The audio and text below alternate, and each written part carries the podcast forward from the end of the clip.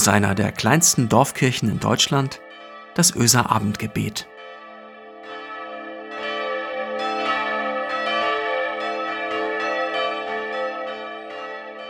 Guten Abend und herzlich willkommen zum Öser Abendgebet. Mein Name ist Michael Freitag-Parey. Ich bin Ehrenamtlicher hier in der Kirchengemeinde in Öse. Noch eine Woche. Noch eine Woche und dann ist der November vorbei. Endlich, werden viele denken. Und vielleicht auch laut sagen. Endlich ist er vorbei. Endlich ist diese Zeit vorbei. Und endlich beginnt eine neue Zeit. Der Advent, die Vorweihnachtszeit und am Ende von Dezember Weihnachten, Silvester. So viel Helle, so viel Möglichkeit, neu anfangen zu können. Der November ist für viele besetzt mit wunden Punkten oder zumindest mit einem wunden Punkt.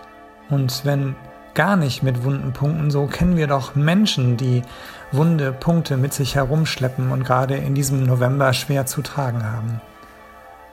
Wunde Punkte und Wendepunkte.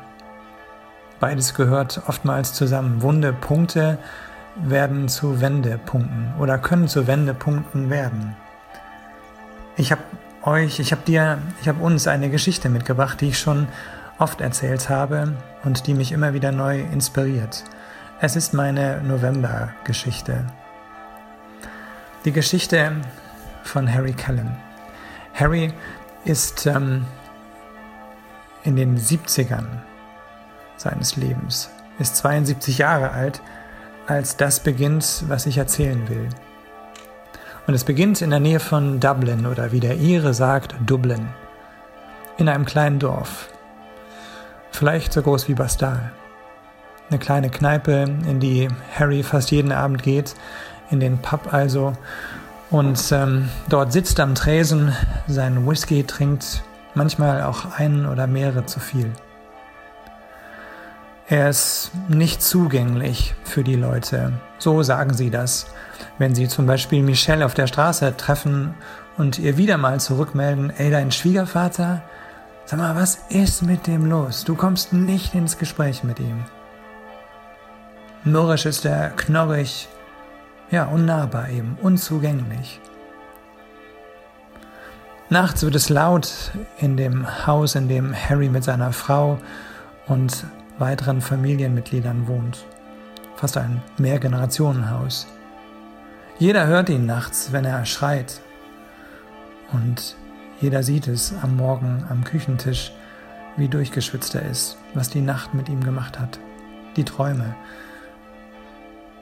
Seine Frau ist schon längst aus dem Schlafzimmer ausgezogen und hat sich einen neuen Raum im Haus gesucht, um in Ruhe schlafen zu können, weil sie das nicht mehr aushält, dieses Geschrei, dieses anscheinend permanente Reden in der Nacht.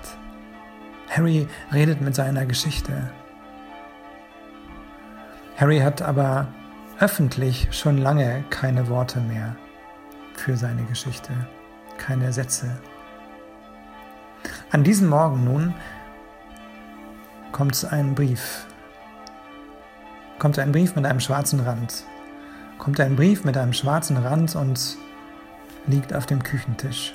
Michelle, seine Schwiegertochter, schiebt ihn rüber zu ihm. Neben der Kaffeetasse liegt jetzt dieser Brief.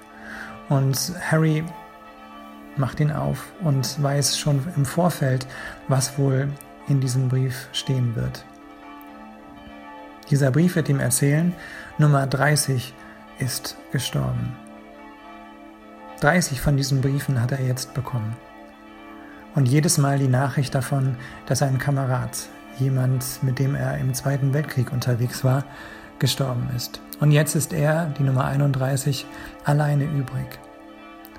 Und an diesem Morgen sagt er zu Michelle, We gotta, we gotta have to write my story down, Michelle.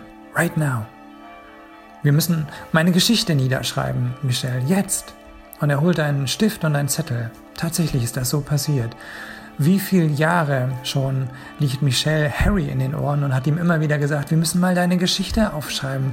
Lass uns doch mal was von dem erfahren, was dich so sehr bedrückt. Wir merken doch, dass du kaputt bist von dem, was dich da belastet. Und dann fängt er tatsächlich an zu erzählen. Er fängt zu, an zu erzählen, er sucht die Leute, er sucht die Familien, die zu diesen 30 Kameraden gehören. Andere Leute, die er aus dieser Zeit des Zweiten Weltkrieges kennt. Er sucht die Orte auf. Er kommt nach St. Bostel. Als 16-Jähriger war er schon mal in St. Bostel für eine längere Zeit, später dann in Westertimke, dann im Bunker Valentin und dann, ja, dann tatsächlich hatte er es geschafft. Der Krieg war zu Ende. Aber fortan hat er nicht mehr gesprochen über diese Zeit. Im Rückblick sagt er zu seiner Zeit in St. Bostel, St. Bostel was a desert. St. Bostel war eine Wüste nicht nur menschlich, sagt er, sondern auch, wenn du dich umgesehen hast. Kein Busch, kein Baum, kein Gras, eine Wüste. Harry war also 16, als er nach St. Bostel kam, 16,5 um genau zu sein, und vorher, vorher war er auf den sieben Weltmeeren unterwegs als Hilfskoch auf einem britischen Handelsschiff, der African Star. Und dieser African Star wurde von der deutschen Marine aufgebracht, die Leute gefangen genommen, die auf diesem Schiff arbeiteten, das Schiff versenkt und Harry kam nach St. Bostel. Für all das, was in St. Bostel passierte und später vor allen Dingen auch in Bremen-Fage im U-Boot-Bunker, keine Worte. Jedenfalls nicht bis zu diesem Morgen am Frühstückstisch keine Worte. Er fiel auch auf in seiner Kriegsgefangenschaft in San Bostel mit dem, dass er keine Worte hatte, dass er stumm war. Jetzt also fing er an zu erzählen.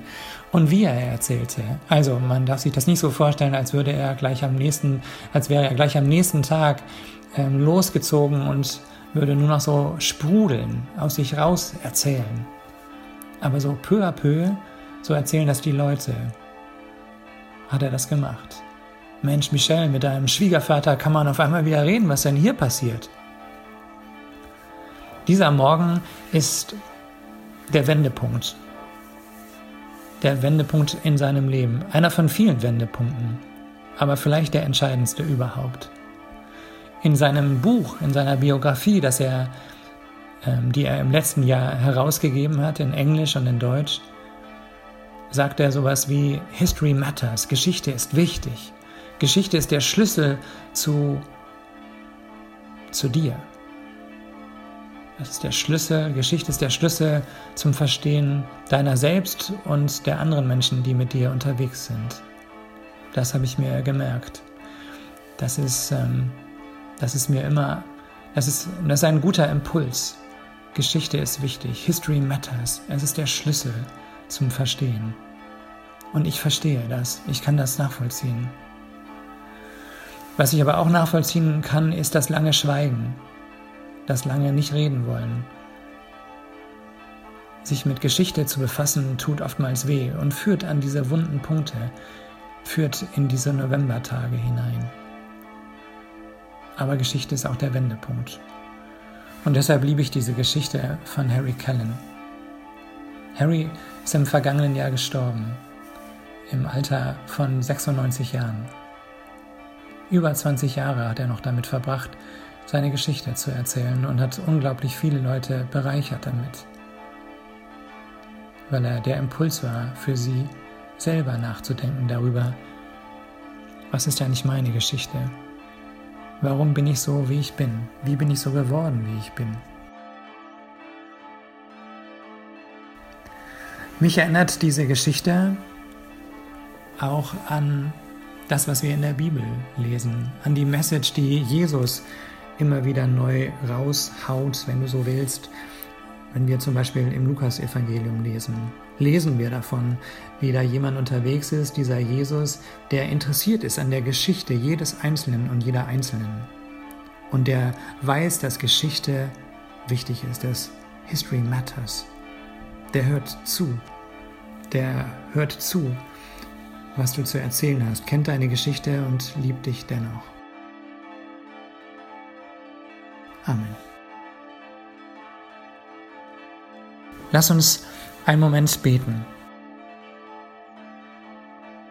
Gott, du weißt und du verstehst. Du siehst bis auf den Grund meiner Seele. Du kennst meine Geschichte meine Identität. Du weißt, wie ich geworden bin. Und liebst mich dennoch. Stellst mich nicht bloß, sondern hüllst mich ein in deine Gnade, wie in ein schützendes Gewand. So kann ich leben. Vielen Dank.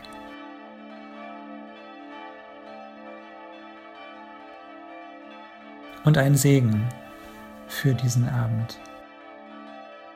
Gott segne alle Zeiten. Gott segne Warten und Hoffen. Gott segne Aufbruch und Weitergehen. Und schenke Atempausen, heilige Unterbrechungen